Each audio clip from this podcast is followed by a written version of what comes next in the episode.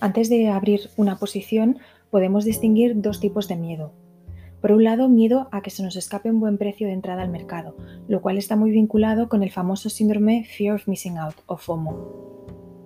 Por otro lado, miedo a cerrar la operación en negativo, es decir, perder dinero en la operación, porque recordamos, por ejemplo, antiguas malas experiencias y no queremos que se repitan de nuevo.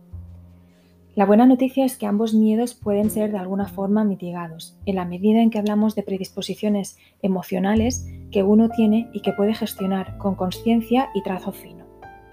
Así pues, el miedo relativo a que se nos vaya el precio deberá cubrirlo nuestra planificación estratégica o trading plan, el cual nos va a especificar precios y motivos de entrada al mercado bajo el paraguas de un sistema. En cuanto al miedo a perder dinero, la solución la encontramos en un adecuado money management. En virtud de este, fijaremos cuánto dinero estamos dispuestos a perder de acuerdo con el capital que tengamos depositado en nuestra cuenta. Queda por lo tanto bien gestionado el miedo si fijamos la cantidad máxima que estamos dispuestos a perder y efectivamente trasladamos esa cantidad con un stop loss. Durante la operación observamos errores frecuentes que tienen como causa el miedo. Así, por ejemplo, solemos cerrar la posición antes de que salte el stop como reacción o instinto de evitar más pérdidas, así como también cerramos posición antes de que tome eh, el take profit, por si el mercado se la da vuelta antes de tiempo, cortando así la posibilidad de mayores beneficios. En finanzas conductuales, este miedo recibe el nombre del efecto disposición y afecta tanto a los inversores particulares como a los institucionales.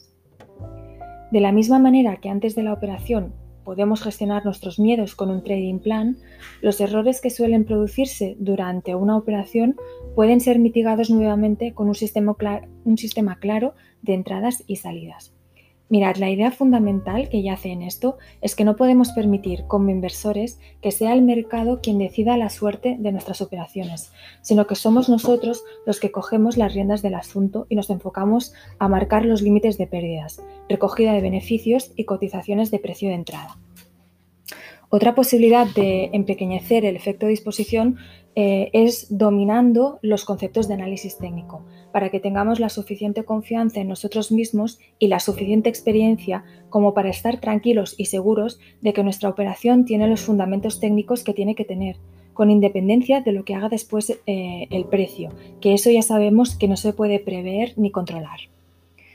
Después de la operación, es decir, cuando ya la hemos cerrado, debemos considerar la tolerancia a la frustración, es decir, la gestión del miedo a equivocarse. Pensemos, por ejemplo, en un sistema que acierta un 10% de las veces, con una ganancia media de 1.000 euros y una pérdida media de 5. Es decir, no para de equivocarse en el sentido de las operaciones, pero por la esperanza matemática del sistema es muy positiva. Es un sistema claramente ganador, la pregunta es, ¿podríamos soportar psicológicamente equivocarnos en 9 de cada 10 operaciones? Más de uno se sentiría un fracasado.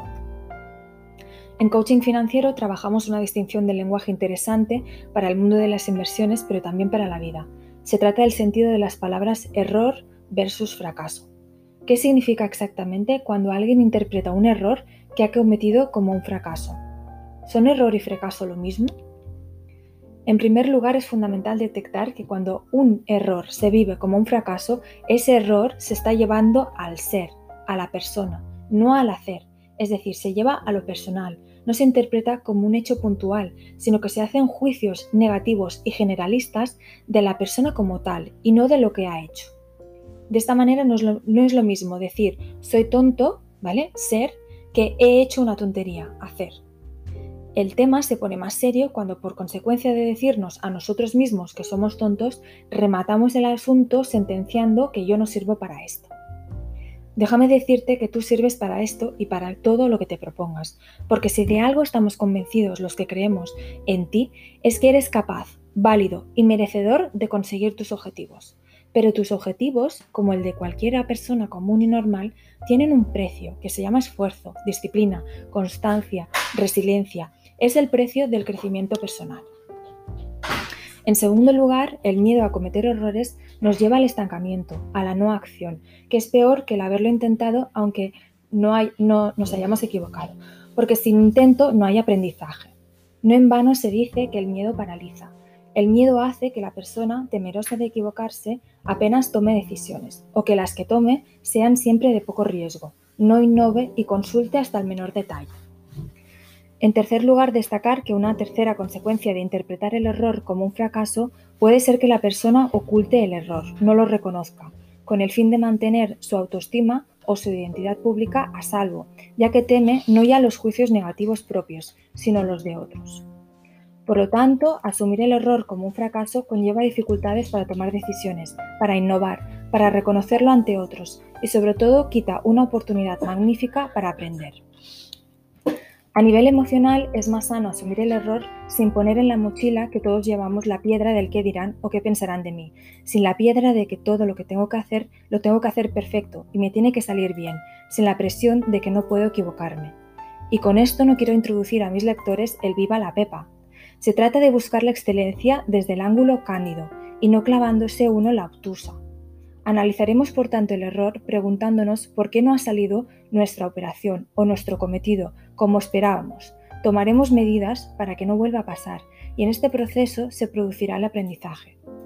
Si además la persona ha cometido el error, que ha cometido el error, perdón, no intenta responsabilizar a otros de lo que ha salido mal, el mercado, la mala suerte, en definitiva el otro, sino que asume su papel en lo que ha sucedido, el aprendizaje será profundo y difícilmente reincidiremos.